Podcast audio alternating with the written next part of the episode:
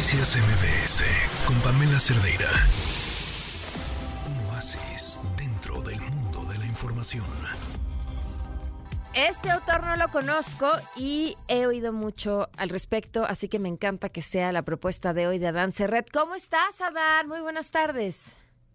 Hola, queridísima Pam, muy feliz de saludarte. En efecto, es el premio Nobel más reciente, John Fosse, un autor noruego nacido en 1959, de quien hemos escuchado hablar mucho y en sus entrevistas dice, por ejemplo, Pam, algo que no es tan usual en nuestros días, que a él no le gusta divertirse, que él más bien busca el aburrimiento. Dado esto, sus libros son apasionantes, aunque pensemos que no. Fíjate que uno de las grandes eh, eh, eh, pretensiones, de los grandes sueños de los artistas, de los poetas y de los cineastas, de los escritores, es atrapar el instante, Pam, esta forma de poder decir, agarré ese momento. Y John Fosse en esta novela Blancura, editada en Random House, que te la lees en no más de una hora o 45 minutos, tiene otras obras de 800 páginas, pero este es muy breve y es en verdad deslumbrante. ¿Qué hace aquí John Fosse? Entrar a ese instante, pero no solo para atraparlo, Pam, sino para desdoblarlo, para llegar a límites que nunca habíamos pensado en un solo pensamiento. ¿Qué sucede aquí? Un hombre dice, me aburrí de estar en mi casa y de repente quise salir. Quise salir porque ya llevaba mucho tiempo encerrado, comiendo cosas frías, un pan aquí, un fiambre por allá, y dije, voy a agarrar mi coche ¿por qué no? Y voy a salir a la nieve a disfrutar de ella. Y va manejando en la nieve y de repente su coche se atasca, se queda ahí varado y él todo lo que hasta ese momento le había parecido fascinante, como las pequeñas casas, las colinas llenas de nieve, pues ahora le parecen un tanto perturbadoras porque no hay nadie a la redonda que lo pueda ayudar. Eh, el desdoblamiento va siendo cada vez más interesante, Pam, porque de esta persona que está aburrida en su casa y luego que se elevara el coche, que puede ser muy prosaico, empieza a ver un, un cana caminata en la nieve que cada vez va siendo más onírica, cada vez va perteneciendo más a los sueños, a los pensamientos, y ahí estamos de lleno, Pam, con John Fosse. John Fosse, ese autor que puede estar en los pensamientos y caminar en ellos como muy pocos otros autores.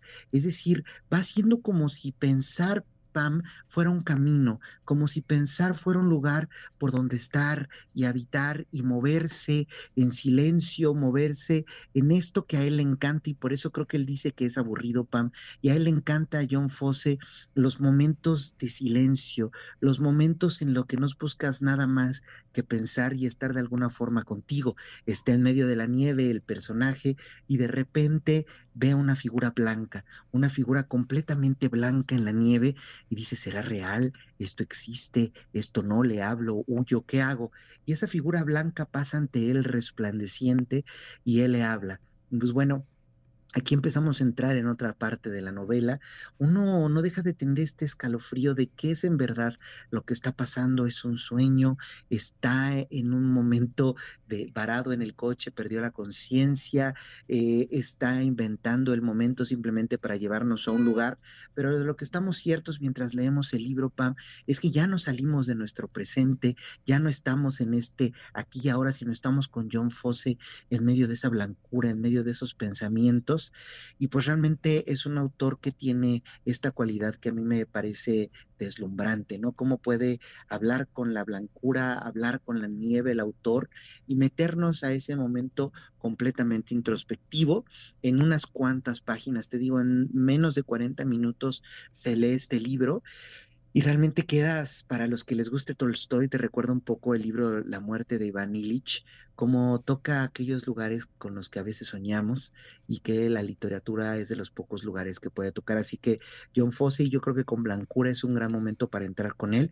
Ya si después les gusta este libro, pueden ir Conceptología, que tiene más de 700 páginas mm. y que es igual de, apasionante, igual de introspectivo, Pam. Y yo creo que la literatura puede conectarnos con el presente, puede hacernos vivir el aquí y el ahora, pero también puede hacernos ir a nuestra mente, a nuestros sueños y a esos lugares más recónditos que tenemos eh, de nuestra conciencia y de nuestra individualidad, ¿verdad? Es este otro lado de la literatura que está fuera del mundo, que también es hermosa. Oye, eh, vi que además estuviste en la presentación de la Batut, ¿cómo te fue? Muy bien, Pam, pues estuve ahí con nuestro amigo Javier Risco y con Benjamín Labatut, Pam, que uno piensa que cuando va a, va a las presentaciones de sus libros se va a encontrar a la persona de carne y hueso que los escribió, pero Labatut se encarga de que conozcas al personaje de uno de sus mismos libros. Estar con Labatut es estar, entrar a sus páginas, nunca sabes si lo que te está diciendo es cierto o no, si es una broma, si está jugando como en sus libros con la ficción y la realidad. Entonces, tiene algo de estremecedor y electrizante ver al personaje. El lugar estaba abarrotado y él eh, tiene una timidez muy fuerte que quiere firmar sus mm. libros y huir. Entonces, lo que él más quiere siempre es huir, huir, huir de las lectoras y lectores, porque pareciera que es parte de sus páginas. Así que bastante original, bastante eh, eh, apasionante estar con él.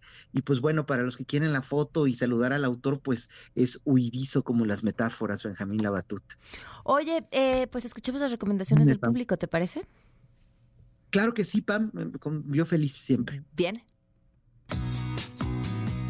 El título de mi libro se llama Cómo ayudar a nuestros hijos a superar los estudios y elegir carrera, por Ángeles Rubio de la editorial Amat. Te voy a recomendar dos libros, no uno, dos.